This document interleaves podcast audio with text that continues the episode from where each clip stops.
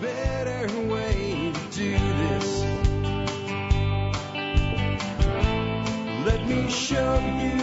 Hi, folks. This is Jack Spirko with another edition of the Survival Podcast. As always, one man's view of the changing world, the changing times, and the things we can all do to live a better life if times get tough or even if they don't. Today is January 25th, 2016, and this is episode, uh, uh, what is it? It's episode seven, 1716 of the Survival Podcast. And um, I've got a good one for you today because it's all about you. These are all uh, responses to questions or comments you've made to me, either on the blog or you've sent them in an email, uh, or maybe I picked them up on Facebook or things like that. But most of them come to an email. If you want to email me content for a show like this, just put TSPC in the subject line. Again, TSPC in the subject line. And uh, you can include anything after that, like article for Jack or comment for Jack or opinion or whatever.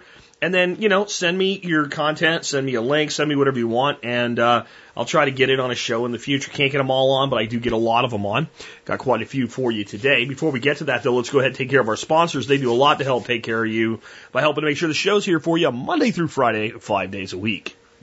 Sponsor of the day number one today is Jeff the Berkey Guy Gleason. Uh, what are you going to get from Jeff the Berkey Guy Gleason? Shockingly enough, you can get Berkey water filtration systems from Jeff because he is the Berkey guy, the actual one, the only Berkey guy. There's a lot of places you can get a Berkey, but I only know of one Berkey guy, and I only know of one person with Jeff's fanatical dedication to his customers. Absolutely beyond belief how dedicated to customer service Jeff is and to making sure everybody gets uh, what they were expecting, and if there's a problem, that it gets corrected fast and properly. Uh, Jeff's been with me as a sponsor for more than five years now. That's kind of unheard of in podcasting. It's really kind of unheard of in conventional radio if you really think about it to have sponsors stick with somebody that long. He does a great job for this audience. I, I haven't had any real complaints about him in five years. I had one person mad, but it was well the post office did it, and there's only so much a person can do about the post office. Um, Jeff just takes care of everybody, and he has uh, the, some of the best pricing available because those years of great customer service have made him one of the top distributors for Berkey in the world. So he gets some really great pricing that he passes along to you. He also has a lot of other really great stuff for your prepping needs. You'll find all his Berkey stuff and all his other great stuff, like the Survival Cave line of long-term storable foods at his website, directive21.com. Again, the website for Jeff, the Berkey Guy Gleason, directive and the numbers 21 followed by a dot and a com. Check him out today and don't be the guy that got your Berkey from the non-Berkey guy when you could deal with the original, the one and only, the true Berkey guy, Jeff the Berkey Guy Gleason. Next up today, sponsor of the day number two, westernbotanicals.com. Um, I am a big believer in going to herbs before going to conventional medicines, be they prescription drugs over the counter, I don't care. Um, I have personally found that herbs are a more gentle way to treat uh, the acute symptoms and chronic symptoms that we all deal with on a daily basis. Now, I'm not a doctor and I don't prescribe treatments and I never claim to. And the people at Western Botanicals, while they are a chiropractic facility, also don't make medical recommendations. They simply provide the highest quality herbs, raw herbs, and herbal supplements and other things like essential oils for your own use. And they're real people that really care about you. And if you pick up the phone and call them, someone in Utah, not New Delhi, will answer the phone and help you make the right decisions for yourself. That's what Western Botanicals is all about. They are a great sponsor. They have been with us a very long time, six plus years. That is that is forever in the world of podcasting. They also have a program called their Premium Membership Program, where they give uh, 25% discount on everything they sell. They sell that membership for $50 a year every day. If you are a member of our support brigade, you get that membership absolutely free. All you have to do is call them up, give them the code word in your MSB account, and they will set up your account for you so you can get 25% off on everything they sell. M- Some of the favorite things that I use by them are the turmeric formula. Uh, that is one of the best anti-inflammatory things that I've ever used personally for myself. Again, I can't make individual personal recommendations on it, but I can tell you that I use it and it works for me. If my back is sore and achy, if my shoulder's acting up from an old injury from the military uh, after a hard day working, I go to that. Their deep heat ointment is another great thing for that. They have a pain relief formula that uses valerian. Those are things I personally use on a regular basis. There's a lot of other really great things there. Basically, guys, if it's herbal and it's legal, you can find it at Western Botanicals, where their goal is to create an herbalist in every home to empower you not only to use their formulas, but to give you the raw herbs and the ingredients you need to make your own herbal formulations, including how to use the herbs from your own backyard and then get the parts for the formulation you need from them and the extra materials and the knowledge from them. You can get everything at westernbotanicals.com. Check them out today. Again, westernbotanicals.com. And if you're an MSB member, do not forget to get your premium membership 25% off everything they sell every day of the year. Next up, let's take a look at the year that was the episode. I have three for 1716 for you. Of course, that's the year that we're looking at because the episode is 1716. Alex Shrugged has these for us today. Christian teaching is forbidden in China. We also have getting good government from a self-indulgent rich man. And lastly, we have Capability Brown is born. I'm going to read the first one, but just want to say Capability Brown is one of the greatest English gardeners of all time and a genius gardener and a yeoman farmer. And uh, this is the date of his birth, and that's kind of an interesting one. Also, the one on getting good government from a self-indulgent rich man has some interesting comments from Alex Shrugged about Donald Trump. You might want to read that. I'm going to read the first one because even though the second one would actually fit well with my opening today, I have a take on this one that I think is interesting as well. Christianity has been tolerated in China until now. It all began when European Jesuits, with some admiration, with some admiration for Chinese Confucius philosophy, this has opened up the Jesuits to criticism in Europe. The Pope decided to put a stop to this toleration of pagan philosophy by sending the Monsignor of Tormund to China to whip the Chinese Christians into shape. Confucianism and Buddhism are to be utterly rejected by Christians. The confrontational attitude has resulted in the number of conversions to of Christianity to drop like a stone. Probably because most of the converts still have a mother or a father who maintain their Buddhist or Confucianism. The Christians have become so irritating the Chinese emperor has banned all Christian teaching. Huh. My take by Alex Shrugged. When a disagreement breaks down to my way or the highway, a fellow often finds himself on the highway thrumming for a ride. Christianity was at the peak of its popularity in China.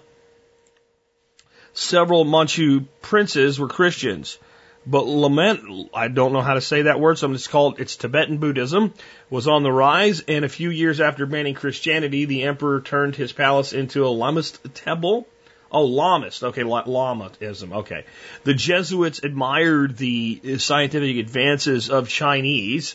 They uh, attributed these advances to an entirely different way of thinking, as if Chinese came from a different planet.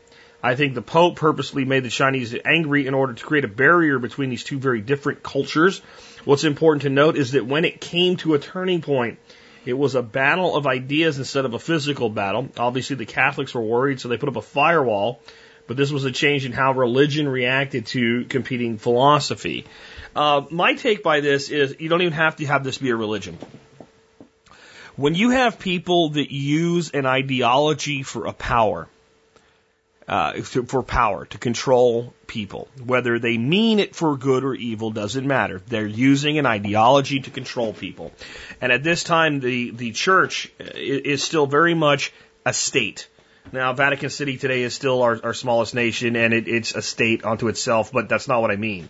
The, the, the Catholic Church in the 1700s still has an awful lot of control and clout across the whole world, like an overriding superstate through many other states. And when I use states here, I'm talking about nations, not what we think of as like Alabama and Georgia in this country. It's, it's smaller Republican states. And there's a great deal of control there, and, and whether the the Pope of the time was a devout man or not, I don't know. Uh, the the Catholic Church has a history of some popes who who even if they've done things that I think were wrong, were doing so because they truly believed in what they were doing, and some popes who really just liked the power. I don't, I don't know either way, but I know either way that when you have an ideology that you're using so that people will do what you say and follow your rules, the concept that any allowances would be made for a competing ideology, any new ideas that would threaten the existing order are, are very frightening to those that are in power. And that's why you'll notice that there's all kinds of really sensible things we could be doing to make our country better, but there's so much resistance from government. And, and that is partly because it's fueled by dollars from private industry, obviously, that, that, that prevent these changes and these evolutions because there's a lot of money to be made, but still it's about control. And the more things change, the more they stay the same. Today, the overriding ideology used to control people is fear from your fellow man and a belief that whatever you have is the best. Well, that's just today applied more to secular ideals uh, and materialistic ideals. And in the past, when there was less things like that, then it was applied more to spiritual ideals. And it's just a way to control people. So I would rather cut off any engagement or discussion with people of a different ideology rather than engage them if they are a threat to my base of power. My take by Jack Spirko. and keep that in mind as we go through today's show. Before I get into your feedback, remember you can join the Member Support Brigade. Just go to survivalpodcast.com and click on members to learn more. That's all I'll say about that. So let's get into it. The first question I, I got today was an interesting one. And I often just, well, oh, wait, uh, I got to say something quick uh, to help, help, you guys can help me with a show for tomorrow.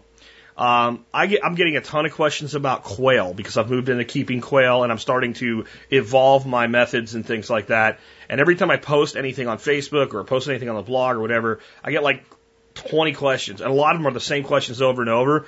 So I thought it'd be great content for a show. So if you have any questions about quail, send them to jack at the survivalpodcast.com and put TSPC quail in the subject line, and I'll use them for tomorrow's show. I want to do a kind of one fell through. And when somebody says, "Well, I want to know," go here.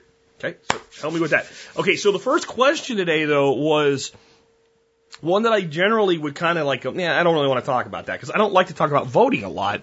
And we did talk about politics in my, you know, considerations for the coming election last week on a Monday show. So I don't want this to override everything. But uh, James, who sent me this question, pulled a little tricky, tricky, tricky thing on me, right? He, he phrased this question in a way that it's, it's kind of an interesting answer. Uh, what he basically says is, Jack, I know you're probably not going to vote in the coming election. I understand why, and I'm not going to either. Okay, got my attention. All right. Says, but if you were going to vote, oh God, but here's where it gets tricky. And you were either a card carrying Republican or a card carrying Democrat on both sides, who would you vote for and why if you were voting for the candidate that most represents what the party is supposed to represent? James, you tricky little dicky, you man. Wow. Okay. So actually, it's pretty easy, and, and, and some people won't like my answers, but they're the honest answers. The only candidate that's actually running for president with any, you know, visibility whatsoever. There's like 40 candidates you don't even know about in the Republican side that are getting 0.001% of the, you know, polls or stuff like that. I don't even know who half of them are. Um, but out of the, you know, the candidates that actually are there, whether you like them or not, the only candidate that they have that actually is for the true principles of the Republican Party as they are supposed to be smaller government, less intrusion, not messing around with other people's country, cutting taxes, less regulation, less control, not spying on Americans' people, right? All those things is Rand Paul. Rand Paul is the, he's not his dad, that's for sure, but he is the only GOP candidate that is legitimately a Republican candidate. Now I know what the, the, Republican Party sucks. I get that. I understand. I'm the first person to tell you that. That the, this this RINO and, and DINO thing where you got Democrats in name only, Republicans in name only, is not news, right? They're all the same. They all have the same overriding status agenda with a different marketing plan and a few minor issue divisions so that they can divide the people. I get that. But if you actually took the Republican marketing and took what Republican voters say they want, they never vote for it, but what the average Republican voter says they want, Rand Paul is the only person. And about the only place he deviates from that is there's a lot of Republicans who say, we can't have them guys smoking marijuana, right? And he's, he's pro, let's not pr- put prohibition on, on marijuana. That's about the only place he strays off of what true Republicans really say they think. On the other side, if you're a Democrat and you actually believe what the principles of the Democratic Party, which is modern socialism, then Bernie Sanders. Bernie Sanders is a better candidate as a Democrat than, than Hillary Clinton. Plain and simple. And O'Malley, O'Malley is another talking suit. He actually makes a little more sense than either one of them, but in the end, he is a he's like Clinton light. He's he just fits right in. He's like he's like the left's, you know, uh, I don't know, uh, Paul Ryan, right? Looks a little different, but isn't. Okay, that, that that's what you got there. So if I were a Democrat and I was going to vote in the primaries, and I actually was dumb enough to believe my vote mattered, when it, by the way, the primaries in Texas, when when the primaries come to Texas, that shit's done. There's no, there's nobody to vote for in the primaries in Texas for the federal election. It, it's over. It's already been decided before we get here because of the way we run our primary system, which is moronic in my opinion. Right? The, the two little tiny states kind of set the, the course of the whole nation in the primaries. But whatever, right? But by the time I get here, I have no one to vote for. But if I did believe it, and I was a Democrat that believed in the government doing more for the middle class, taxing the wealthy, you know, reining in corporate welfare, which Republicans are supposed to be for as well, cutting off tax breaks for giant corporations, then I would vote for Bernie Sanders if I was a Democrat. If you made me vote for somebody out of all the people running on both sides right now, you put a gun to my head and said, if you do not pick one of these people, I will blow your brains out the front of your cranium. And I believed you would do it. And I didn't think I could disarm you and beat your ass for doing it to me. Then I would probably vote for Rand Paul. Not because I agree with everything that he says, but I think he'd do the least harm to the nation of anybody that's running. So, I wanted to kind of point out something though from that this made me think of is the sheer irony of the two people leading in the polls, which I, I think both of them are still vulnerable and could fall, especially after Iowa. When somebody actually votes instead of it's just being a popularity phone contest, which is what it is right now. Um, but Donald Trump is far and ahead away. If the polls hold true, you know, then Trump may lose Iowa, but he probably steamrolls the primaries. Well, Donald Trump is a better Democrat candidate than he is a Republican candidate, not even due to his past, but because of what he's saying right now. Donald Trump has come out saying he's in favor of things like single payer health care, and this whole Republican revolution is supposed to be about repealing Obamacare, which was intended to be single payer, and it actually is probably going to morph into it. Donald Trump has said he's for an assault weapons ban. I could go down the list, but there's thing after thing after thing that Donald Trump is for that no one that actually is a real Republican is for. But because he's an outsider, he's a maverick with that new. Did you see the video of Palin's endorsement of Trump? I swear to God, her ability to format sentences just, was never great, but like she had a stroke or something. I mean, she sounds like, no offense to Mickey Mouse, and no offense to you if you are from the Upper Peninsula of Michigan, okay? Those two things are fine in and of themselves, but they don't belong together. And they don't belong together in a, a former vice presidential candidate and someone that's supposed to be taken seriously in American politics. She sounds like Mickey Mouse mixed with an Upper Peninsula uh, accent, okay? And um, then have brain aneurysm and then be in recovery is the way she sounds when she talks. And if it, so, I want to frame that for you if someone from the, if you're a Republican and you think I'm for Trump, I don't know what Jack's talking about. If if Donald Trump was running as a Democrat, saying all the things he's saying now, and he brought out another Democrat, let's let's dust off somebody from the past that ran for president as a woman, Geraldine Ferraro from back in the 80s. I don't know if she's alive anymore, but let's say she was. And Ferraro came out and endorsed him, gibbering like a, a maniac making no sense whatsoever. You know they do, right? Okay, that stuff. And you were a Republican looking at him as a Democrat. You would tear him apart, and you know you would. You wouldn't give them a pass on any of this stuff, and you shouldn't. Let's look at Hillary Clinton. Democrats are supposed to be for women's rights. I mean, we know it doesn't work out that way, but there's a lot of people that vote Democrat, especially females, because they believe that Democrats are the party of empowering women. Hillary Clinton is taking shitloads of money from Middle Eastern countries with the worst oppressive policies toward women in the world, infinity. And if she was a Republican, if, if we took Hillary Clinton and just gave her life over to Laura Bush, so, so Bush gets out of the White House, Laura gets a Senate seat handed to her, solely for the purpose of, of setting her up for the presidency. screws that up because she wasn't as unbeatable as she thought she was, became Secretary of State. Benghazi happened under Laura Bush as a Democrat or as a Republican, okay? You Democrats now, all right? And, and she was now running for president, and she said she was pro women's rights. And her husband had the track record of Bill Clinton, and she was taking millions upon millions of dollars from places like the UAE, Saudi Arabia, and Qatar. Okay? You would not give her a pass. You would attack the shit out of her, and you should. But you don't do it when it's one of your own. Hillary Clinton, in some ways, is a, dem- a good Democrat candidate on paper because of some of the hot button issues like abortion, for instance, and gun control. All right. And she actually has a stronger stance on gun control than Bernie Sanders says he does. We don't really know where he is there. Okay. Those are about the only two places though. Hillary Clinton is the epitome of someone owned by big business. Her, her husband had a track record of just letting big business do whatever it wanted to. Bill Clinton didn't tax corporations. He taxed so-called rich people that were people in an income bracket of about 150,000. That's where he jacked up taxes.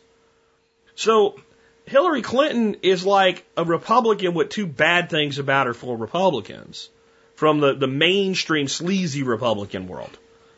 So, so the Democrats that are voting for Hillary Clinton and not voting for Bernie Sanders are voting for someone that is diametrically opposed to many of the reasons that make those voters Democrats.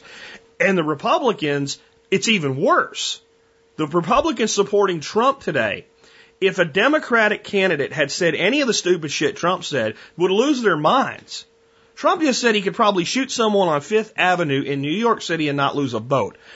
If you're a Republican and you're giving him a pass on that, I want to know what would have come out of your mouth if Barack Obama had said that when he was running for president the first time. Oh my God, you would have went, you would have went ape shit. You probably would have come up with conspiracy theories about he's probably going to shoot a bunch of people or something like that, right? Or these little girls that Obama, uh, that uh, Trump has out singing for him that remind me of the Kathy Swada nonsense with the kids singing to Obama. I mean, when Obama did that, and he didn't even do it, people did it for him. I don't even think he knew about it. And, and people just went ape shit, and you should. It's sick. It looks like Hitler Youth. But Trump has these people, these little girls, if you haven't seen this, you got to see this, has these little girls actually singing the stupid Donald Trump song at a rally. And people are okay with it. Now, it's not like there's not all these, when I said I would vote for Paul and, and, and Sanders, it's not like they don't have flaws either. I mean, Sanders had homeless people thrown out of an area for one of his campaign rallies. That was great. You know, that's wonderful. So I'm not saying they're the epitome of their party. I'm saying they're just better matches. But I, I, when I look at Clinton and, and Trump leading their parties, it's it's proof it's for no reason other than name recognition. That's it. That's the only thing. For president of the effing United States, people, you know the movie Idiocracy? You can tell we're getting there. You can tell we're getting there. Four words. Donald Trump, Hillary Clinton. That's proof that this nation is becoming the idiocracy. A nation that would nominate those two, and it may very well happen. Jack might be wrong. Dun, dun, dun. It may not be like Cruz v. Sanders. But, man, so I think we spent enough time on that. But if I was a Democrat, I'd vote for Sanders. If I was a Republican, I'd vote for Paul.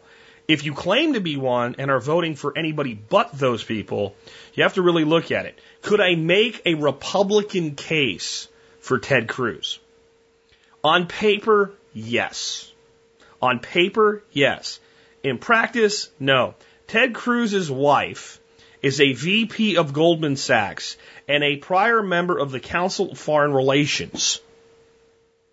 Cruz referred to the Council on Foreign Relations as a den of vipers. Until it came out, yeah, your wife used to be a member. Oh, well, you're just personally attacking me. No, wait a minute. Doesn't work that way. So Cruz is a false, a false painted candidate.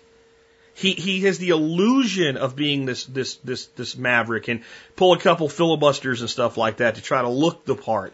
But in in reality, Cruz is a mainstream Republican candidate, which is why he has a chance to win. Because a true person that actually stands up for the principles the party's supposed to stand up for on either side is ostracized, i.e., Paul and Sanders. All right. So let's go on to another one and something totally different.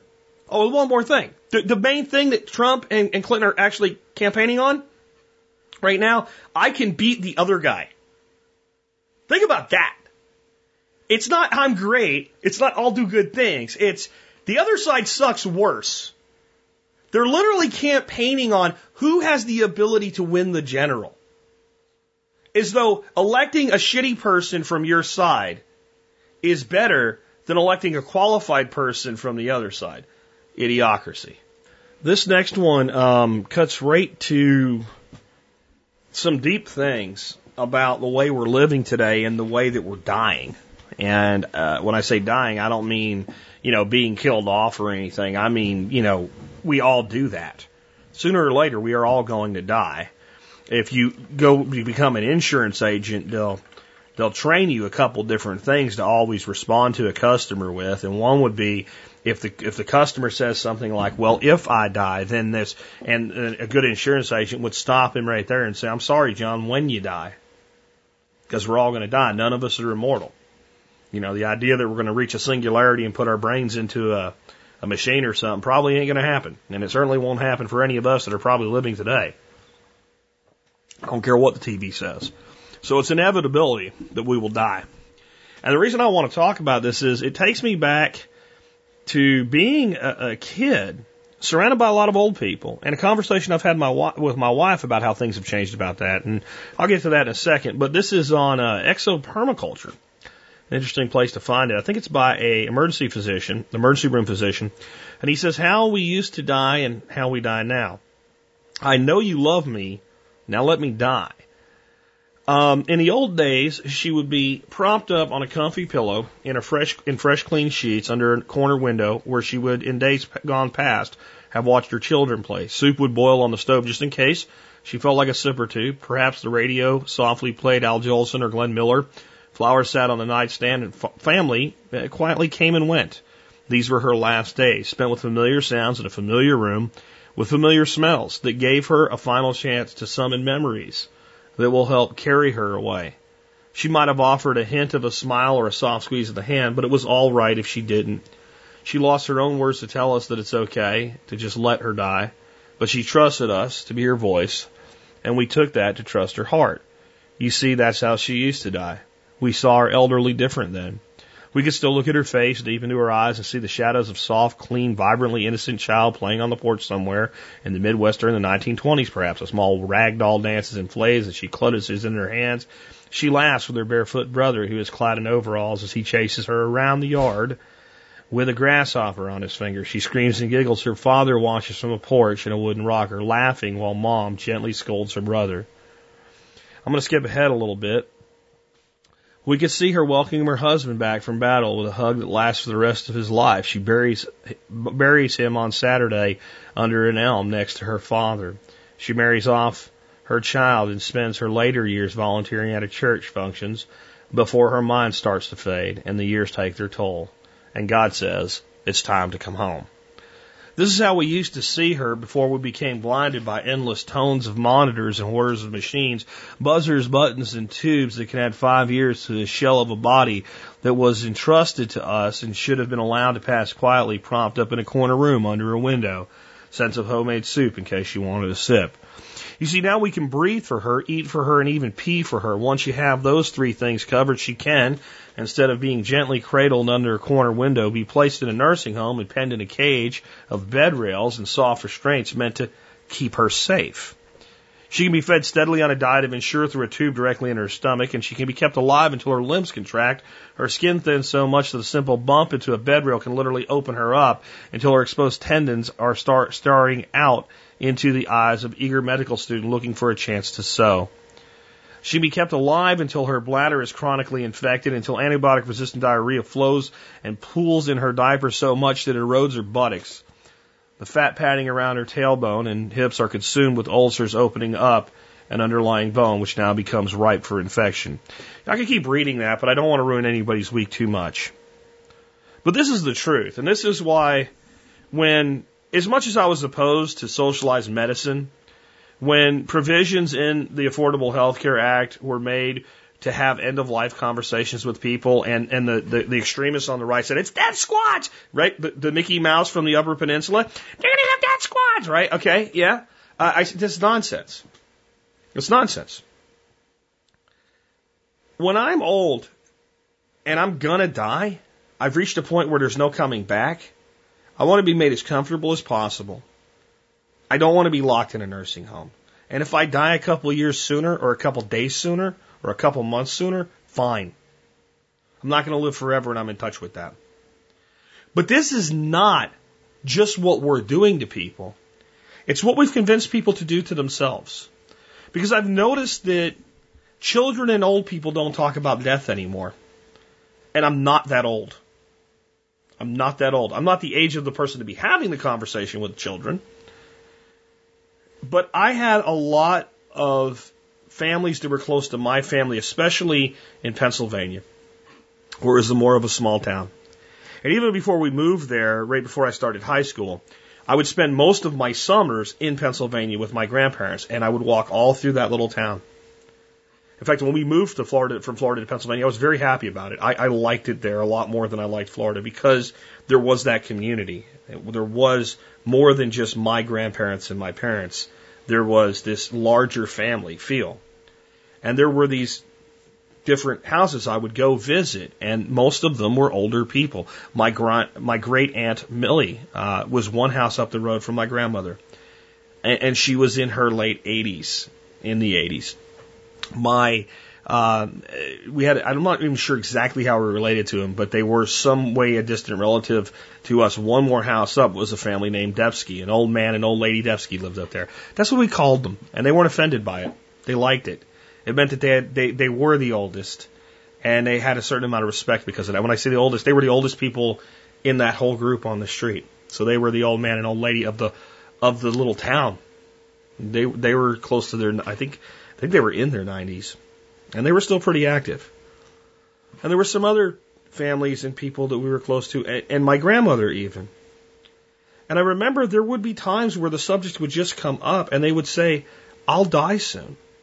And of course, as a kid, you're alarmed and you're like, I don't want you to die. And they're like, I'm old. I'm not going to die tomorrow. I'm not going to die next week. I don't think I am anyway.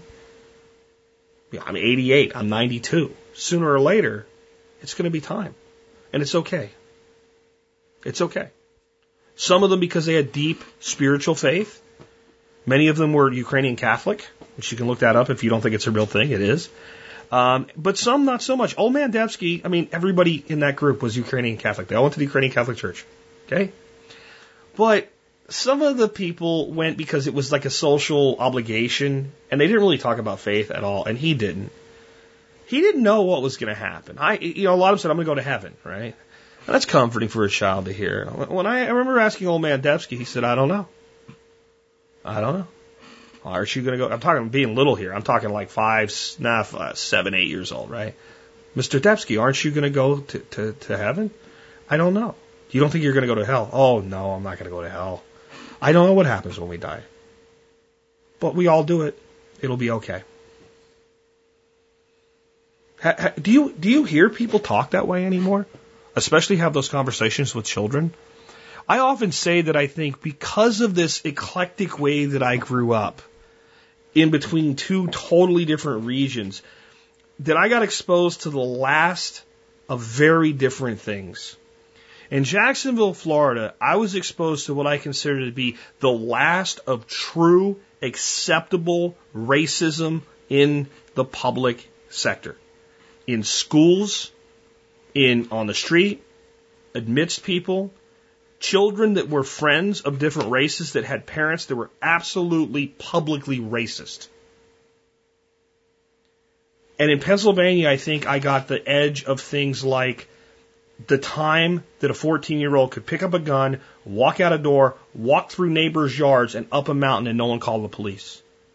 And I think I also got the last of this. This concept that it's okay when you're done to be done. And we all know that there are people who have held on to life longer than they really wanted to for those around them. But when they're told it's okay, they just let go and they die. Almost in an instant, it's happened. Or there's people that a son or a daughter or a brother or a, a spouse is coming from a long way away. And they hold on long enough for that and then they let go. And that tells us something. We can let go when we want to. But what we've actually done is made people fear that the worst thing that can ever happen in our lives is death. And there's times when it can be. It's part of why we prepare. I don't want to die in my 40s. I don't want to die because I did something stupid. I don't want to die because I wasn't prepared. I don't want to die because my heart explodes. I don't want to die because uh, I, I, go to stupid places and do stupid things with stupid people, like Frank Sharp teaches us not to do. Right? Number one method of self-defense: don't do those things. But I also am aware that I'm a mortal being in a mortal shell. I personally believe there is some part of me that is greater than the mechanical components of me a spirit, a soul, call it whatever you want. And I believe that it continues into something, but I'm a lot like old man Devsky. I don't pretend to know. I don't pretend to know. And if you are a person of faith, then that should be comforting for you. But what we've done is we've made it as though there's a moral imperative to preserve life beyond the ability of the person to actually live. Because laying in a diaper full of your own diarrhea to the point where it's eroding the skin around your buttocks to your tailbone is not living. But we act as if it's wrong to admit that. Just something to think about. And I think it's time for people, if you don't want this to happen to you. You know, I talk about designing your lifestyle. Well, when you design something, if we design a farm, we design it from all the way through. Every function of it, all the way until product leaves the farm. If we design a life, we should design it from a standpoint of from right now all the way till we exit it. How do we want those things done? Shouldn't we make those decisions for ourselves? And I'll tell you what it does. It takes away concerns from the people that care about you. What would they want when you're in a position where you can't tell them anymore? You know, how would they like to be buried? I personally, I don't really care. Don't spend too much money on it. I'd kind of like to be put into a reed boat like a Viking, sent off on the beach and have arrows shot at me while everybody has a kegger and a party and remembers how awesome I was. And, and, and is happy for my life rather than sad for my death. That would be kind of my, my big win, but I don't know if that's, you know, legally feasible. Right? But I really don't care what happens to my shell. So don't put any effort into it. Don't worry about it. Do what you need to do to feel better about the fact that I'm not here anymore. That's very comforting for someone because they know they can do what they need to do and not worry about what you would want because what you would want is them to be comfortable. End of life decisions are something we should be willing to face. And I think we need more old people willing to talk to young people about their acceptance of death. Because I think a lot of why I don't buy into all of this, let's preserve life at any and all cost, is because of those conversations as a young man with old people who knew I mean, if you're 90, if, if you become one of the few centurions, you've got 10 years. Most people don't do that. What have you got? Two, three, four, five years at most? Five years sounds like a long time when you're 15. When, when you're a, little kid and you say to her, a, a lady you really like, that's like a like a, a step grandmother to you. How long do you think you'll be here? Oh, five years at least. That sounds like an eternity when you're 95 years is a blink. Think about that. I have kind of a interesting song for the end of today's show to drive that point home. But don't be afraid to have those conversations as part of your planning and your preparedness. Because we have to prepare for life and we have to prepare for death. We have to prepare for success. We have to prepare for failure. Here's a question that's, it's really about alternative energy, but it could be about anything. And, and it, it's really my opinion because I get a lot of questions like this about fill in the blank subject. Hi, Jack. I got turned on to your show from a girl I hiked with a lot while through hiking the Appalachian Trail. I had an interest in potentially homesteading prior to hearing your show, but you helped me realize that I can start working towards that even if I don't have 100 acres that I would like. I'm 24 and still live at home while I'm paying off debt. I would like your opinion on some good books I can check out because I want, I'd like to try to experiment with some alternative energy practices even while I'm at home. But I think before I do that, I should do some research on different sources and what might work best given my situation. We do live in a rural area in Berks County, Pennsylvania. No rate where that is. Uh, but it's not my house uh, to do whatever I want with. Any opinions you have or your thoughts would be much appreciated. Thank you for your time, Mark. Um, I would say go to battery1234.com from Stephen Harris and get his DVDs on setting up battery banks because it comes, covers everything from the most simple battery bank and battery selection all the way up to building uh, a battery bank that you would have like in the back of a truck of a pickup box, uh, including doing solar for it. The reason I say that is if you set up a 100 watt solar panel with a charge controller and everything else you need and two GC2 batteries, it won't do an awful lot. But it's everything you need to know to be with you know inverters and all. It's everything you need to know to be able to do it on a larger scale. It's like a scale model, and it actually works, and it doesn't require you to put anything on your dad's roof. Um, so that's one place I would look, and you can get the DVDs from Steve to do that there, or the downloads is even better. Um, but overall, I get I'm new to permaculture. What book should I buy? I'm new to this. What should I buy? What book should I buy? What book should I buy? What book should I buy? What book? Okay. Um, I am glad people write books. I have authors on the show. I recommend people help out authors by buying their books because all of this great work that's done can only be done if there's some incentive for people to do it. However, this is 2016 and almost anything that you can think of that you want to know how to do or learn about is available for free on podcasts and on video. YouTube is a plethora of places to learn about fill in the blank, whether it's alternative energy, whether it's homesteading, whether it's food preservation, no matter what it is. And there's a lot of people with crappy videos, but there's a lot of people with good videos. You, you know, here's what I think YouTube needs. YouTube needs a feature where if I do a search for like, I don't know, how to make fermented pickles, right? And I get a video and it's the person going, well, what you do, go over here, get some salt, put that over there. Now I like for a minute, and I'm like a minute into it. I'm like, oh my god. So I'm like, I'll give the guy a chance because maybe he knows something. So I jump, you know, four minutes ahead, and he going, well, we used to eat these all the time. Hmm. Well, anyway, you get this here crock and you put the pickle in there, but it's not a pickle yet, see. And before you do that, you got to put your jump ahead another five minutes. Well, you know, I remember uh, done. Can't take it anymore. Ready to kill myself over this person. What there should be is I never want to see this video in the search results again because I'm going to come back and, and if I can eliminate all those things I don't want to see, the search would become more intelligent for me. YouTube needs like hide this from my search results forever, okay? Uh, and remove from my history, right? So so it doesn't. God, oh, anyway, side rant. But there's so much information available for free. Start there because it just makes sense to. It, it, it really does. Because especially with the gardening and the permaculture and the, and the livestock and all, and I'll admit it, I'm guilty of it when I'm getting ready to do a show on something I've not done a lot, I buy two or three books and I literally consume them like food. In, in, in it's part of my ability to read and retain that, that allows me to do this. But I'm also a podcaster, and if I buy a book for my show, it becomes a tax deduction. It's, it's a it, it's a business investment. It's it's not me just trying to learn how to do this. And don't be afraid to just do stuff. A lot of times, uh, you know, you, you look at somebody's bookshelf and they got $400 worth of books on some, that $400, if they would have just tried, would have built more. So I'm not putting down the question, okay?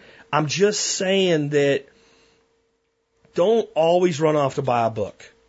And, and he said check out. So you might be smart and be saying check out from a library. Well, here's the thing about that. Then, then your, your choice is going to be fundamentally limited anyway. You know, you, can go into a library and pull out, you know, 1985 Google. Anybody know what 1985 Google was? Card catalog, right? And do they even teach kids how to use those anymore? Or do I, I have been to a library forever, except we went to Grape Fest, which is like a a, a wine festival thing in, in Grapevine, Texas, uh, uh, last year. And uh, we parked in the library parking lot to walk down to the downtown area, and I went in the library to pee because there was a uh, there was outhouses like the Porta Johnson for the thing, and they were reeking from a half mile away.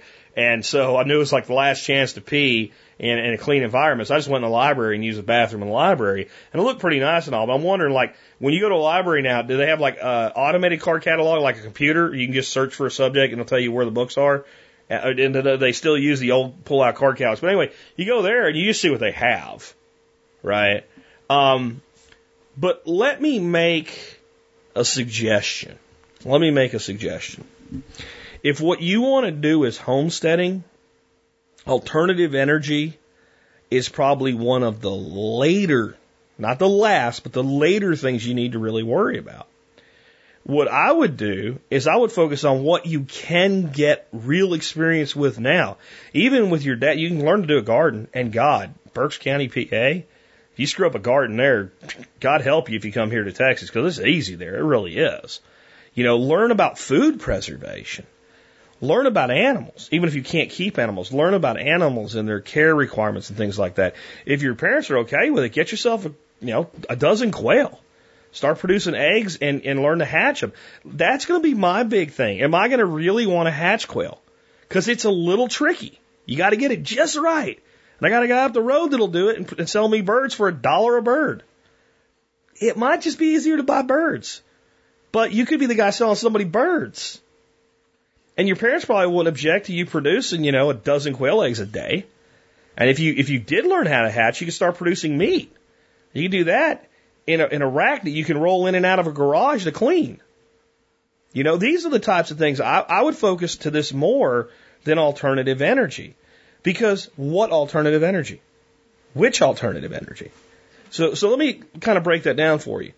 If you hit a home run, okay, and you're able to eventually acquire a property with a fast running, reliable stream, especially one that you can put a little dam in then small scale hydro, especially if you can hide it, because they probably won't let you do it if they know you're doing it, is probably the most reliable alternative energy source an individual can control. Just reality. Solar and wind are losing propositions for individuals on a financial basis. They are great for independence, and you can do more with them in a place like um, Pennsylvania than you can in a place like Texas because you can heat with wood and you really can live in Pennsylvania without air conditioning. It ain't the greatest thing in the world, but you could do it because I did. All right, I did as a kid. We had one big giant fan that we ran uh, upstairs, uh, and and and that was all we had. And then eventually we got a window unit, and we hung up a curtain, and we just we just cooled one room in the house. It was a living room, and everybody sat in there when it was really hot. Uh, but had the house been designed a little bit better, you, you can do it. But solar is only going to basically run lights and things like that for you, maybe a computer and what have you. So wind, there are some smaller scale wind things that if you put up a big enough tower and get it high enough up in the air and you live in the right place, it'll do okay for you and the two together can work. But if you're just getting started in homesteading, then you need to be conservative with your investments and invest in the things that do the most for you okay, which are going to be food production, food storage, food saving. Learn about energy efficiency. I, will tell you what, Sunshine to Dollars would be a good book. Uh, that's also available from Stephen Harris. I'll put a link to that today too for you. Um, that is a great book on how to use the sun without photovoltaic panels, even though there's some in there on that, but how to do small projects you can do. Like making a, a heater that you just can like build for almost no money at all and plug into the window of your house. And it'll be a solar heater. And you know, you can learn a lot about solar thermal. That's probably far more valuable than solar photovoltaic. But I do like, I, I don't hate solar. I, I, I see practical applications for it. If you go off grid, it's almost a need, right? Because it's the most expensive form of electricity you can put in. And it's also the best option when it's the only option. So kind of take that with your considerations. But if I were in your position right now, I would be doing things that empower me financially. Because if you eventually do get a small homestead and you and you, you focus first on the efficiency, so when I talk about energy, for, for alternative energy before we talk about a solar panel, before we talk about even solar thermal for hot water heating or anything like that. The first thing we do is we focus on efficiency, biggest biggest return. Don't heat rooms you don't need to heat. Don't cool rooms you don't need to heat. Make sure your insulation's good. Fix all of your problems first. Make sure you're using light bulbs that are sized right for the application. Sometimes a CFL or an LED is the best light. Sometimes an old fashioned light is. If you have a closet that you go in, turn a light on, or in there for a minute or less, and then leave and shut the light off, you don't want a CFL in there. You want an old fashioned bulb in there. Paul Wheaton proved that with electrical testing, right? So to focus on all that first. So that's like, you don't even need to really worry about that unless you want to make that a career doing it for other people and do it at your dad's house first, right? But what you can do now is learn how to feed yourself, learn how to cook, learn how to store food, learn how to grow food. Because all you're going to do is improve the yard. And if you put a garden in and your parents don't want a garden when you're gone, then all I got to do is rake it flat and throw some daggone grass seed on it.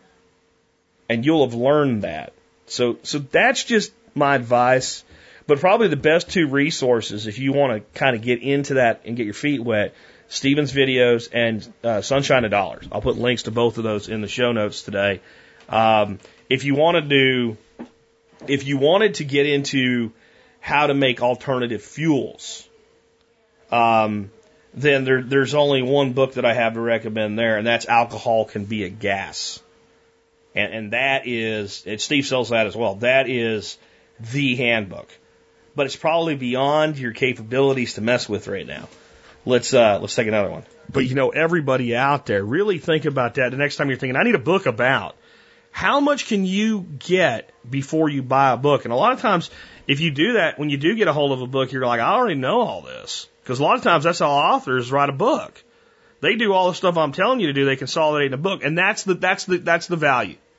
That they take the best and they consolidate it into a single point and they put it in an order that makes sense in a format that makes sense and say, hey, I've done this or I haven't, uh, that type of thing. So anyway, let's go to another one.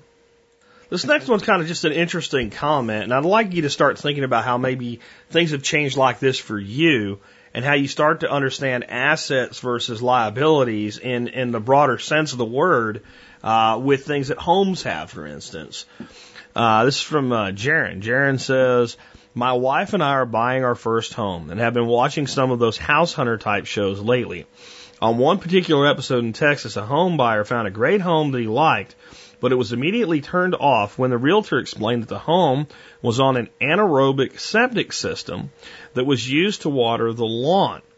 I proceeded to tell my wife that the guy was an idiot and that I would see that as a major bonus. Then I realized I may have felt the same way a few years ago before listening to the Survival Podcast. I just wanted to say how cool it is to see the Survival Podcast has changed my way of thinking. I have realizations like this on an almost daily basis. Thanks, Jack, for helping me to think independently and critically. Jaron from Northern Utah.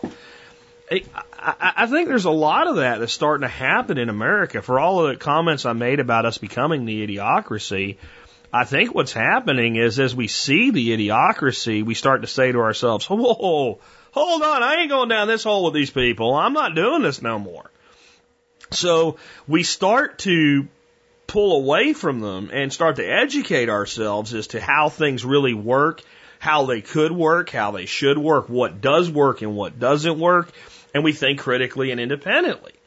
And along the way, we actually start to discover, wow, I'm glad I, I, I did this. I thought that they were going over the edge and that I hadn't got nowhere near that edge yet. And I just, you know, separated myself.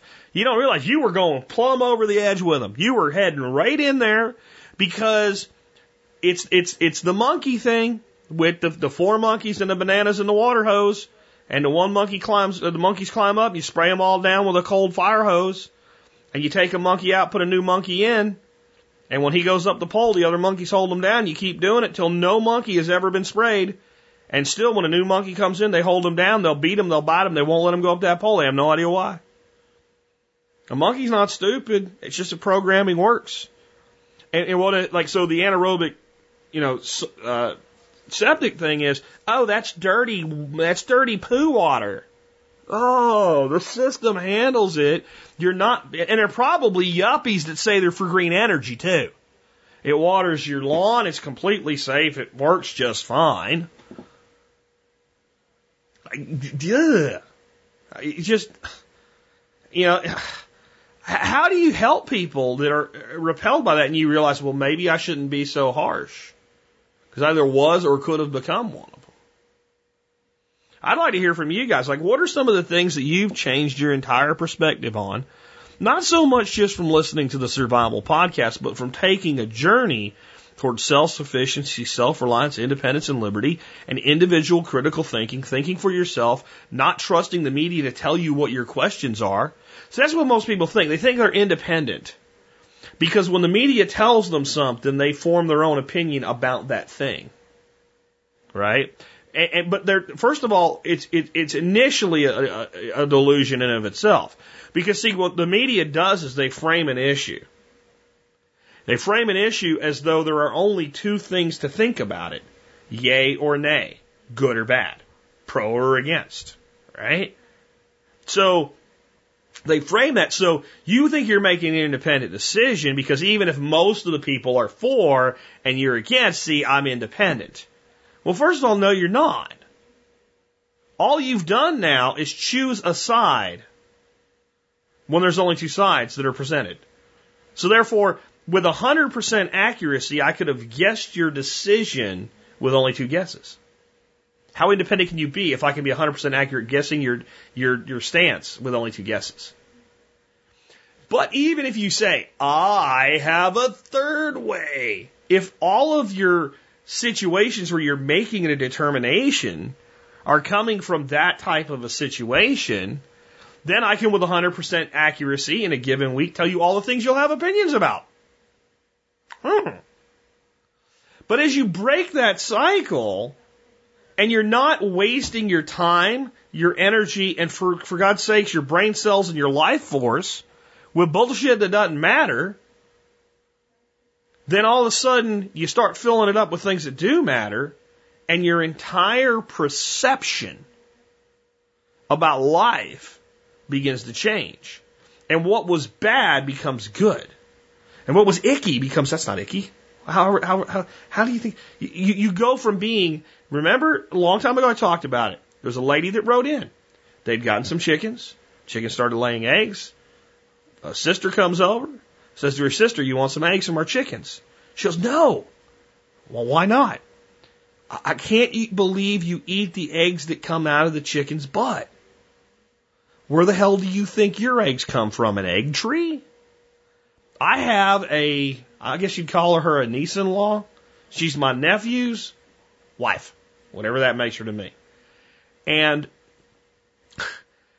we, when we had chickens, she was, she's big on healthy foods and all. And we're like, well, you want some of our chicken eggs? No. Well, why not? Well, they might have a little red spot in them. Courtney, we've eaten hundreds of them. We found two with bloody yolks out of hundreds of them. I know, but they could be that way. We can candle them for you, and then they won't be. No. So she goes to the store and spends six, seven dollars a dozen on organic eggs because they've been irradiated, even though they're organic, to make sure there's not a nasty life in there. Sigh. And that's the thinking. It's, and I talked about it last week. It's sanitization is what, what the society's looking for today. They want to be sanitized, insulated, and protected from everything. And it's, it's an inhuman way to live. And I think what, what, what Jaron's actually saying here is I'm looking at this with, with human eyes. With actual, I'm going to live here. I'm going to have to water the, gar, the, the lawn anyway.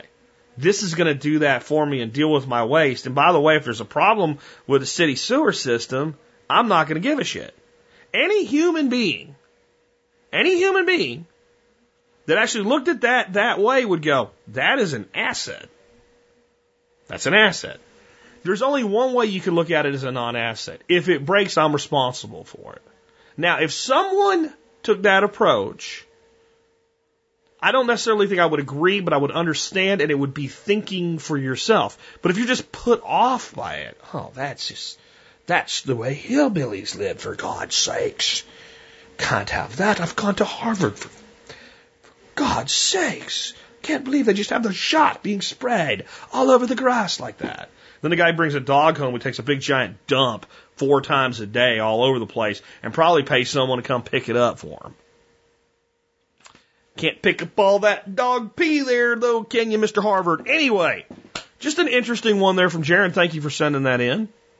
Quick one here from Karim, who uh, has moved from Chicago down to the Austin area. I'm going to get to meet Karim someday, I hope. Uh, he says, Jack, today I got a telemarketing call for an extended vehicle warranty. I told them I already bought one when I bought my truck.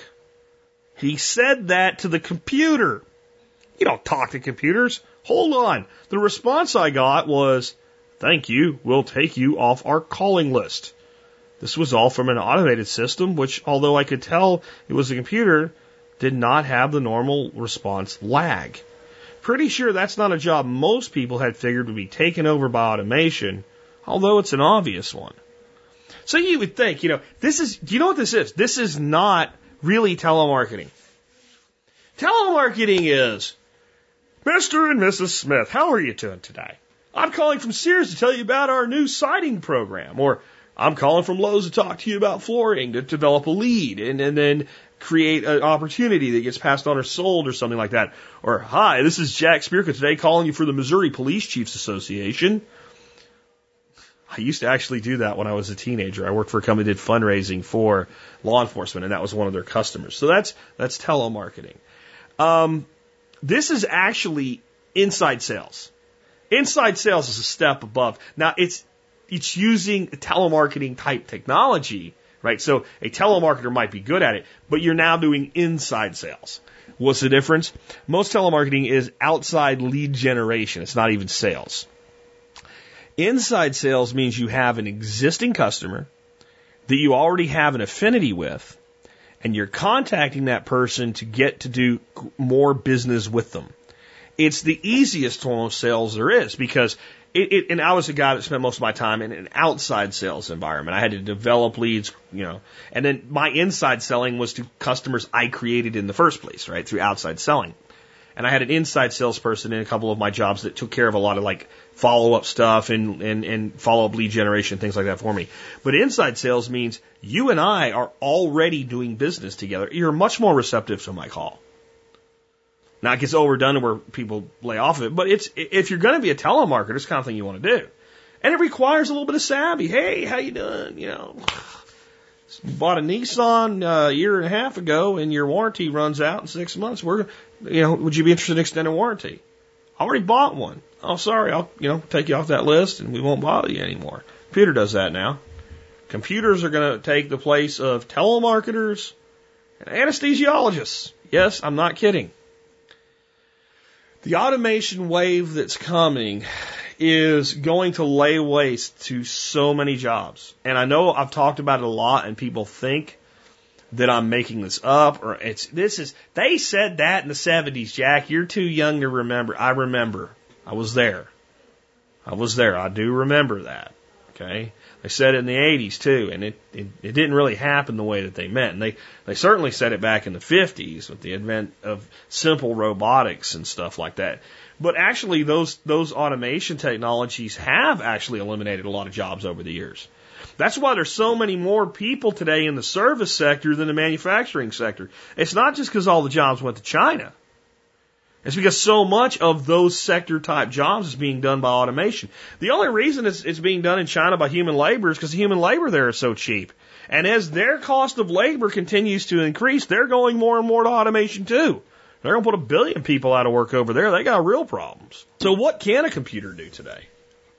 What can't a machine do today? Those are things you need to learn how to do. Let's take another one. Here's an interesting one, but I, I want to talk about it in a different way than you might think I would. Uh, this comes from Jen, and Jen says, Those government skills are at it again. It's a news story on Yahoo. It says, Teen protesting her school's dress code was forced by her principal to get on her knees. Yeah, really. It's not made up. Doesn't seem like it anyway from the vetting I've done. Like a growing number of teens across the country, Amanda Durbin, a 17 year old senior at Edmonton High School in Kentucky, decided to protest her school's sexist dress code. Instead of receiving a warning, detention, or even suspension, as others have before her, the teen was forced to get on her knees before her principal. It's not as bad as it sounds, but it's still pretty bad. The protest after an influx of female students were recently punished for wearing leggings and dresses deemed to be too short. Durbin and a group of her peers decided to push back on what they saw as an unfair policy. The students led a mature protest, Durbin told BuzzFeed last Friday. Durbin wore leggings and a dress that her parents described as one she could, quote, wear to church, end quote.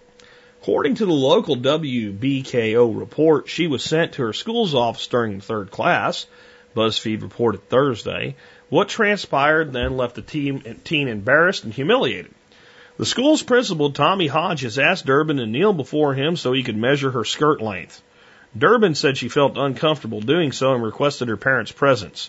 Her request was granted, but the student missed valuable class time while waiting two hours for her parents to arrive. I'm gonna pause there. If this is my daughter, this principal would not have been happy when I arrived. he would have got a lot more unhappy really, really, really freaking fast. quote, they didn't give me any other option, end quote, Durbin told BuzzFeed. Quote, I had to sit there, end quote. Once her parents arrived, the principal still forced Durbin to kneel and measured her skirt. I would have put the, the prick's teeth out of his mouth. I would have. If if you did this to my daughter, I would knock your teeth plumb into your tonsils. I swear to God I would. Anyway, back to this. Measured her skirt, which by the way met the code's parameters. The principal was not satisfied, however, and then asked Durbin to walk across the room with her hands up and kneel once more for another measurement. So lifted it up by putting your arms up in the air, at which point she was deemed to be out of dress code and sent her home. If he would have been filing any reports, he would have been typing with a pencil between his teeth by now. Because his damn hands wouldn't have worked, I'll tell you that. Quote, I didn't really appreciate having to get down on my knees, especially while I was in a dress. And quote, uh, teen told BuzzFeed, quote, it did, did make me feel a little embarrassed, a little insecure of myself. Durbin's mature protest ultimately resulted in a violation of her dignity, one rooted in an ironically sexual request, given the attempt to curb her supposed indecency. Perhaps even more ironically, the purported attempt to maintain an optimal educational environment resulted in missed class time. All of that was accomplished, it seems, was effectively sexualizing and objectifying a 17 year old girl. Now, I'm looking at the picture of this girl, and I'm looking at the dress she's wearing.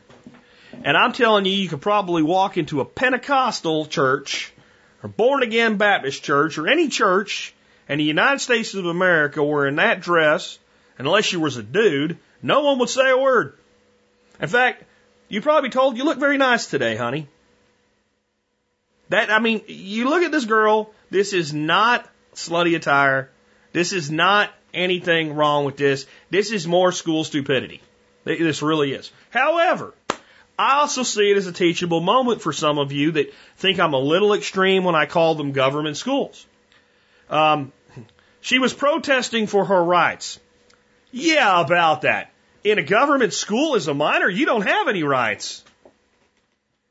The school was totally within its authority and power to do what they did. This is the power and authority that's been granted to them by the public through the elected offices of the school board, and the school ain't gonna do shit about it. Because it is consistent with what is allowed by the faculty. You, you know, when, when people go out and protest in the streets for their rights, as adults, they're protesting for their rights. You have no right of protest in a, in a public, uh, oh, I said it, an educational facility run by the government. They set the policy and the standards, and if you don't like it, they don't care. Come to the school board meeting and have your parents tell us about it. You don't have any rights.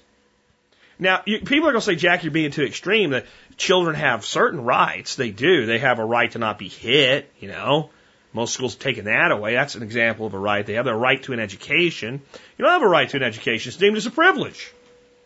You do something I don't like, we throw you out. You don't have a right to it. You're not entitled to it. You don't have a right to an education because if your teacher sucks, you have no recourse. We have teachers that are some of the best educators on planet Earth in our government schools. We also have teachers that are okay, and we have teachers that could not educate a pig how to eat an apple if the pig didn't already know. In fact, they'd probably tell a pig he was eating it wrong. And and maybe get pushed over and eaten by the pigs. I'm just saying. We have dumbass, incompetent, useless teachers right in there with good ones. And those of you that are good teachers, you know it.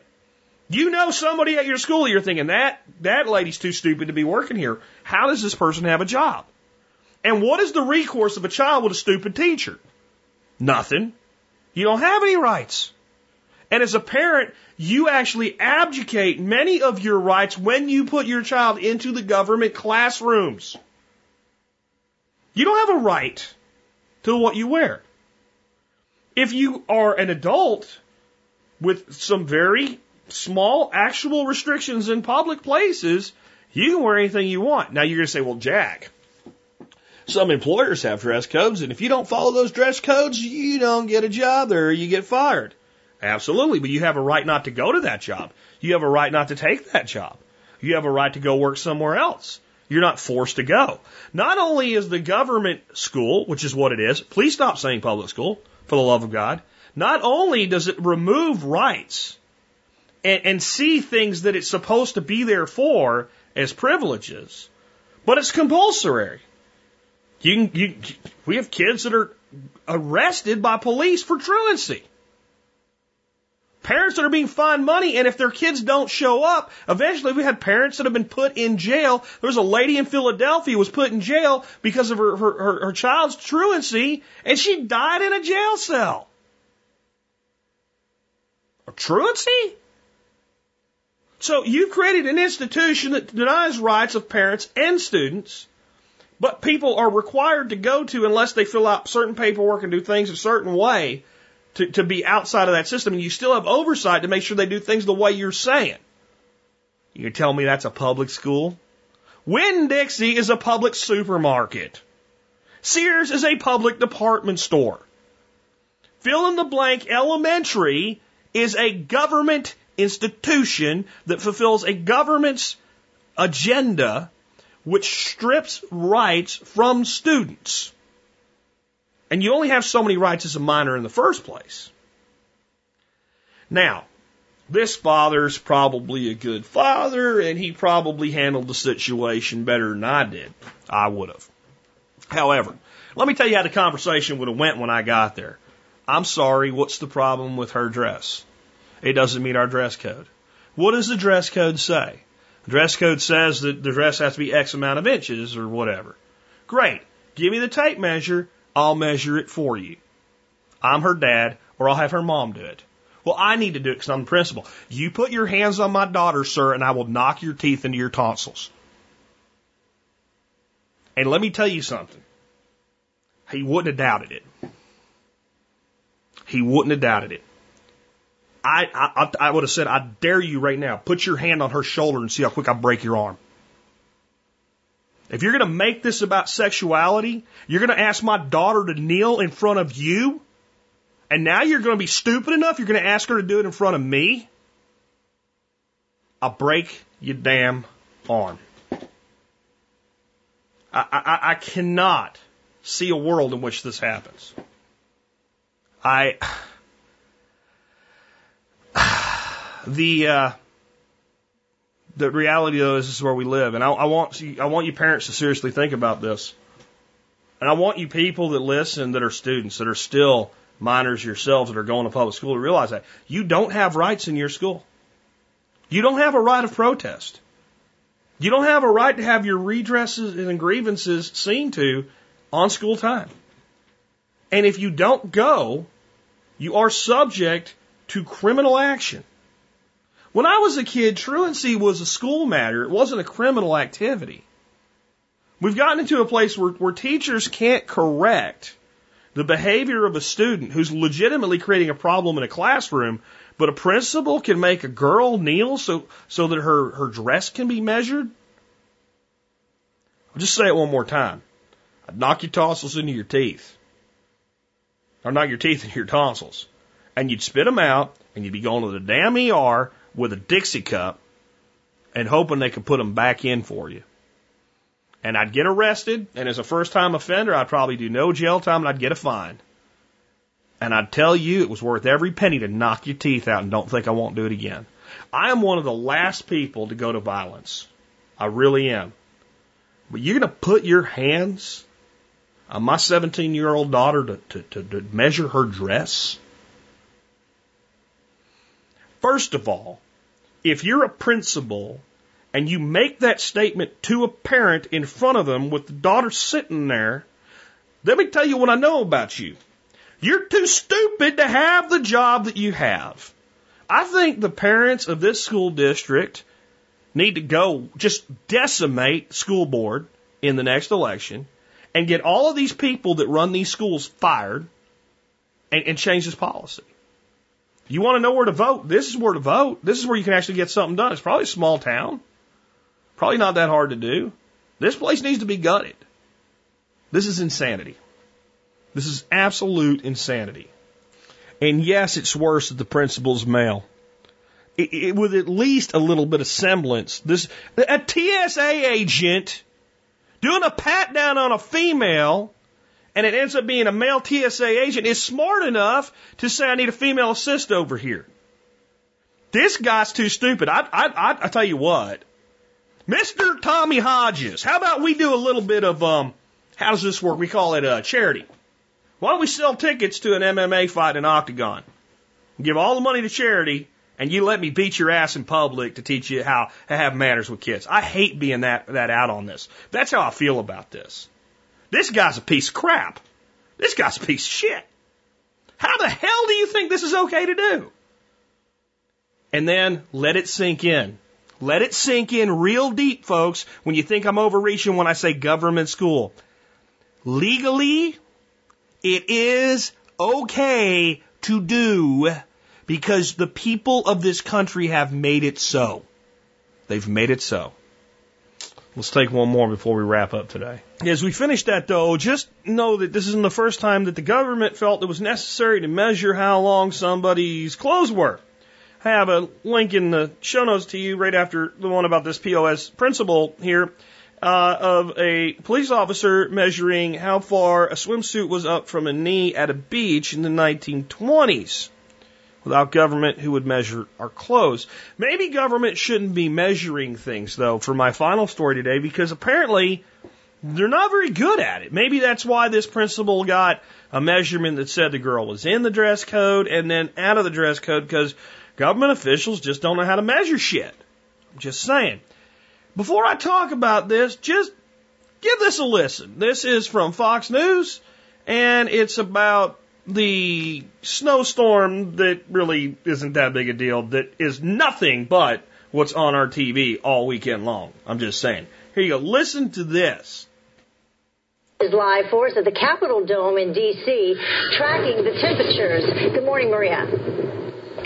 Hi, good morning, Heather. And it really will take a while to get rid of all the snow here. But you're right. I'm in Washington, D.C. We have the Capitol building behind me, which we couldn't see just a couple of days ago when the storm system was rolling through, producing some very heavy snowfall and low visibility. And there's a little bit of controversy going on here in Washington, D.C., because we know that the area received about 20 to 30 inches of snow, and some of the western suburbs picking up more snow than that. But there's one particular report, which is representative of what D.C. received, that that is being disputed because they lost their snow measuring device in the middle of the blizzard. Reagan National is reporting 17.8 inches of snow, but they reportedly had to use a different method to measure the snow, which raises questions to its validity, and it's a big problem for weather records of such a historic storm. But regardless, we know that we received a lot of snow, and the cleanup is going to take a while. Take a look at some of these photos that show snow piles everywhere, impassable streets, and buried cars.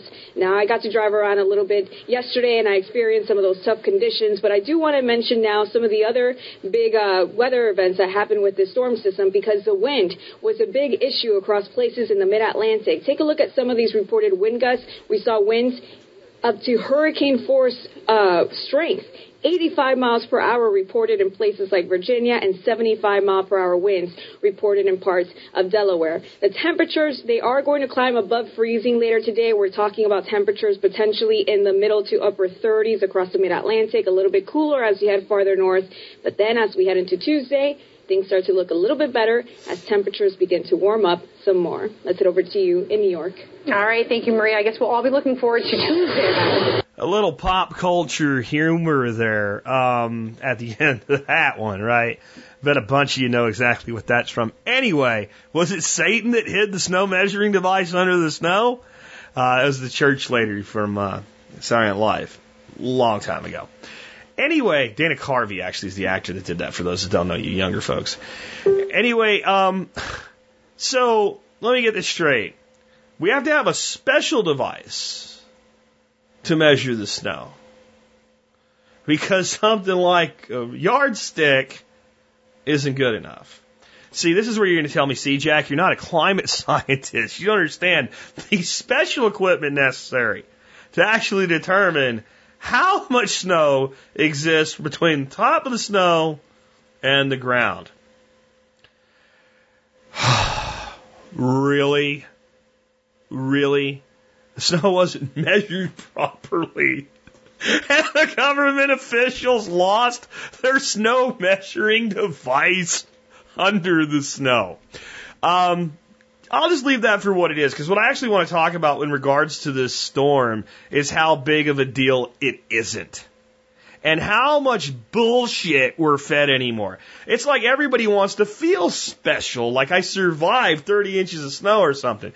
So I'm looking at the snow totals in Pennsylvania that got more than most of DC, and I'm seeing mostly in the range of uh, 17 to 26 inches. A few places hitting 30 inches of snow. I guess they didn't lose their snow measuring device. And when they were, but you should watch the video that I played the audio from because when I talk about streets that are impassable and cars buried in snow, they're showing a street where the snow's not even up above the tires on the car. And you can clear, you can see tire tracks where people drove down the streets that were impossible and the unburied car's not buried. Now, those of you living through this, especially that are younger, that haven't maybe seen a lot of snowstorms in your life, that think I'm overplaying this. No, I'm not. Let me tell you why.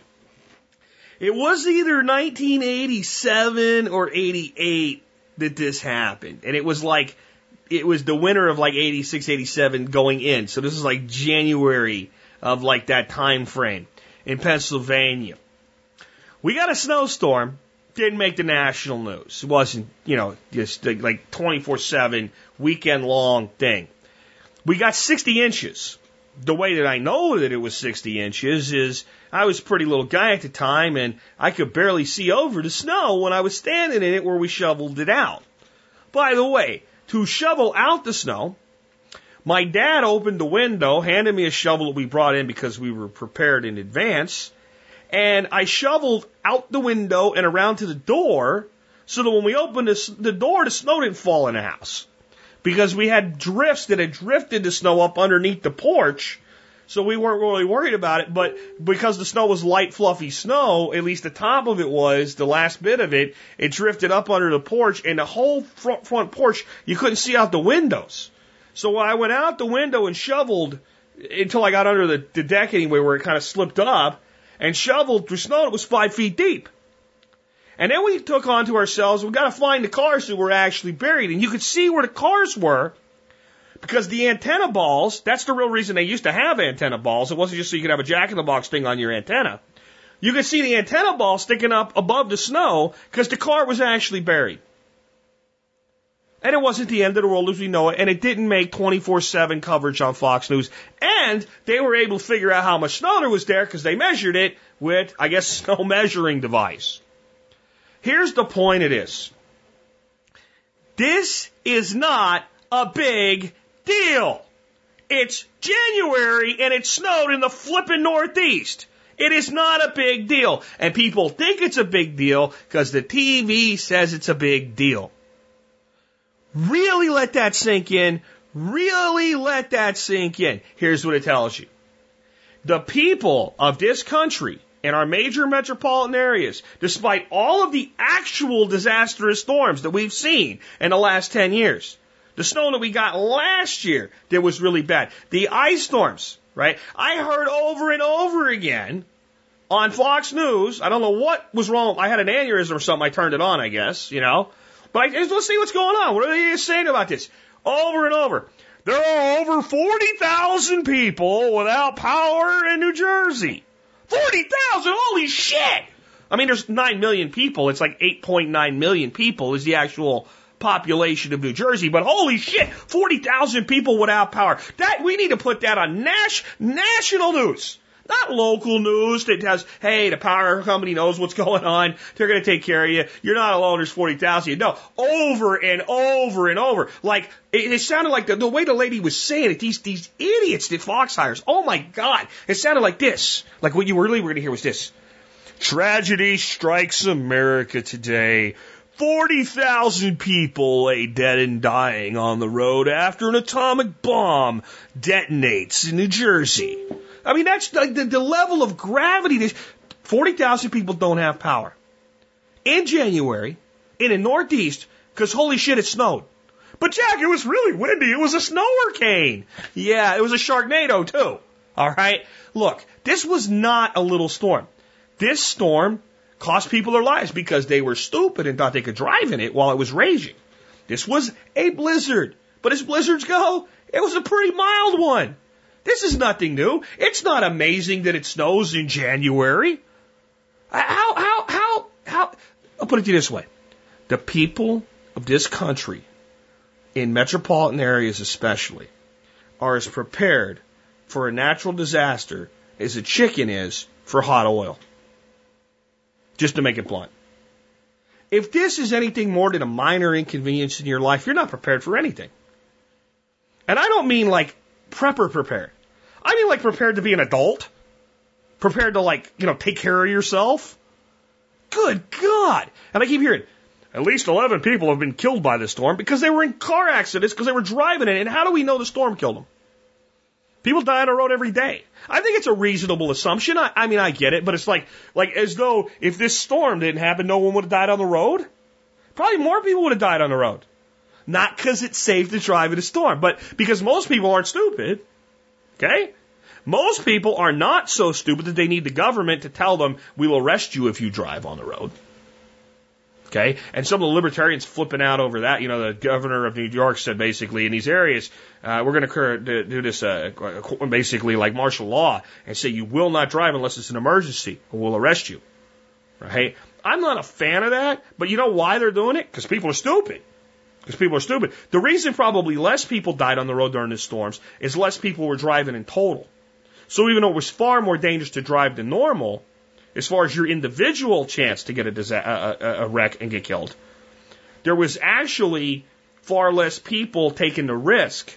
And the lower risk times more people probably equal more people dead. I bet you 11 people die on average in a weekend on the roads in Dallas Fort Worth alone let alone everywhere the storm is raging. People, listen. When someone tells you that you're a little flaky because you're concerned about being prepared, because you live a modern survivalist lifestyle, that you're concerned with your own independence and being able to at least take care of yourself if the lights go off for a week, this is proof of who's really stupid.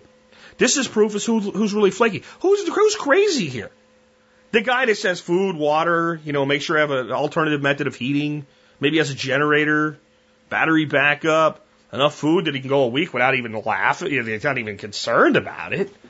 A way to boil water if the if the water doesn't work. I mean, you know, and you've got stored water or whatever. I mean, well, who's crazy here?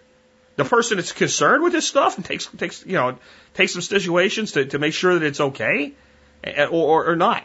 And this this this news coverage, this it's showing you how fast we're descending. How fast we're descending into the idiocracy. Okay, if, you, if you've never seen the movie Idiocracy, go watch it. It'll make you laugh and it'll make you weep at the same time. It's a, it's a comedy, but it's sure starting to look like it was a documentary. But four years ago, I guess it was, the year before we moved here, my son was visiting us for Christmas. So I guess it's four years ago now. We had first an ice storm, about three, four inches of ice hit in the Hot Springs, Arkansas area. And this was widespread. And then we got 11 inches of wet snow on top of the ice. Pine trees, bigger than two men could put their arms around, that were growing in, in very uh, granite style mountain areas near the roads. Had very shallow roots, got so heavy, the trees didn't break. They uprooted and fell over the roads and shut down the roads. And this took a while, you might imagine, to get that off the road when the road's covered with snow and ice. How far can the plow go? Right up to the tree. The root systems that were pulled up out of the ground, the root stumps, were, were, as, were as high as four guys standing shoulder to shoulder some of these trees. They went down on power lines. They took the whole power lines out. Statewide, at the height, 750,000 people in Arkansas did not have power. We went over a week without any power. We were kind of at the end of the line, so we expected it. So we had a generator, portable heat, fire going in the fireplace. We had a steaming pot of gravy with a turkey, and when a neighbor stopped by to check on us, the lights were blinking on a Christmas tree, and a satellite TV was running. We didn't even blink. But here's my bigger point. There's only about 3 million people in Arkansas. 750,000 of them without power. 20% of the state was without power. It might have made a little blip here on the radar in the news, and we weren't the only ones. But it wasn't 24 7 news all weekend long. Oh my God, look at this. And if you actually watch the coverage of this, the video that they're showing is laughable. Impassable streets. And it, the, the, the, the, snow's not up above the tire. And when they show these giant piles of snow, like it's where like dump trucks and dumped snow and stuff like that, or where all the plows pushed all the snow. It's not the actual snow that fell. I'm not saying it's not an inconvenience. I'm not saying it doesn't cause problems, but I'm saying, good God, America, if this warrants 48 hour new, 48 hours of news coverage, if this warrants all this stuff, and your government is supposed to be protecting you, it's too stupid to even be able to properly measure the fall out of snow to make an official record. We are in the middle of the idiocracy. And you have you have nothing you can do about this. That's that is that, that here's the thing, okay? This is actually should make you feel good if you think it. There's nothing that you can do to fix this. So here's what you can do. You stop worrying about it and start worrying about yourself. And realize you can fix yourself and you can fix a few people around you. And maybe over time, this country will right itself again and stop being so stupid. But for now, just let it go. Just let it go. You're not going to fix it. The TV will tell people it's worse than it ever was, and they'll believe it, even though it's not. And grown men who are older than me, that lived right there, that lived through the same storms I lived through as a kid, know better. And wow, this is the worst one ever, Nate, huh? Yeah, man, this is tough. No, it's not. No, it's not. It, it, at least it's enough snow that if the police stop arresting children for shoveling snow for money, the kids can go make a few bucks. That's what it is. Anyway, let's end on an up note. Since there's nothing that we can do about the demise of intelligence in America, other than for those that no longer wish to participate in it to join us, we should focus on our own lives. And I talked about dying today. Dying with dignity. Being able to have the control to say, you know what, at this point I'm done. Let me give you a for instance. Let's say I'm 92 years old. I make it that long. I don't know if I will. Let's just say I do. Let's say I'm, I'm doing pretty well for 92. And I go to the doctor and I get a diagnosis of a cancer that's most likely going to be terminal. And he says, we can do all these things to prolong your life. The hell you will. Now, if I get cancer today and there's these things that can prolong my life and might work and treatments, whether they be alternative or, or, or mainstream treatments that have a track record of working, or even an experimental treatment that might work if it's the only thing I got, I'll give it all I have. I got a lot of living to do. But if I'm 92 and I'm sitting there with a cancer that's probably going to be terminal anyway, I'm not letting you put poison in my body. I'm not letting you let the last bit of my hair fall out. I'm not having the, the skin peel off my tongue so you can feel better about trying to give me an extra month or something like that. Give me some pain pills. Give me some good dope. So I don't hurt. Make me a pot of soup. So I can have a sip of it when I need it. People that are around me that I want to be around me, and let me go. I'm not going to treat something there's no purpose in treating. Not because I want to die, but because I know someday I will. And that is a very important lesson because it makes life so much more valuable.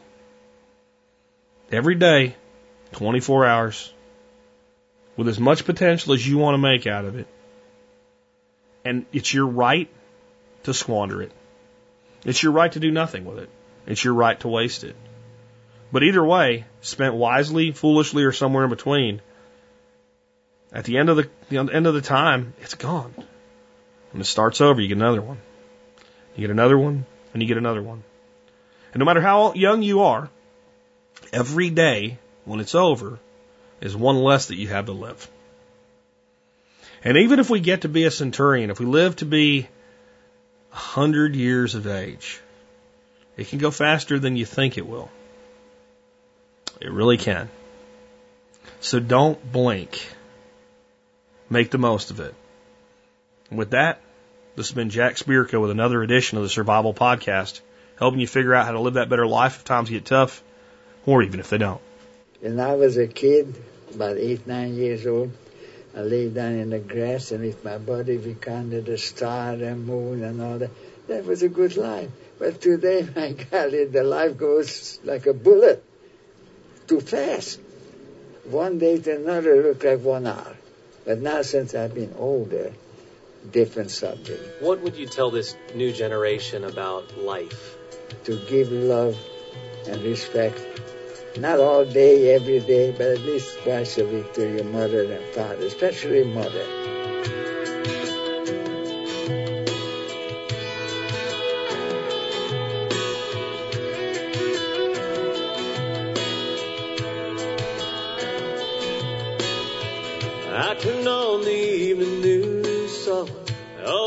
Old man being interviewed, turning a hundred and two today. I asked him what's the secret to life. He looked up from his old pipe, laughed and said, "All I can say don't blink." Just like that, you're six years old 25. Then your high school sweetheart becomes your wife. Don't blink, just might miss your babies growing like mine did. Turning into moms and dads. Next thing you know, you better have a 50 years as they're in bed. And you're praying God takes you instead. Trust me, friend, a hundred years goes faster than you think.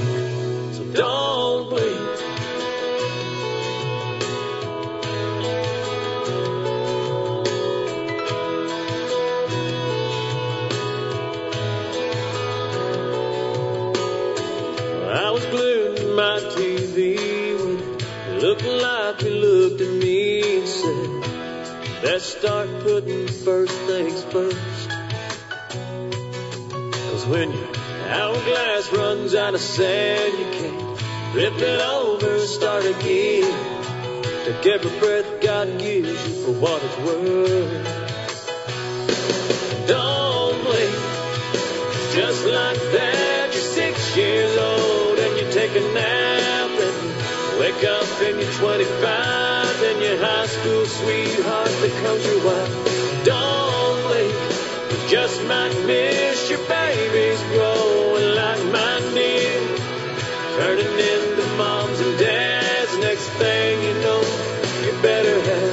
have a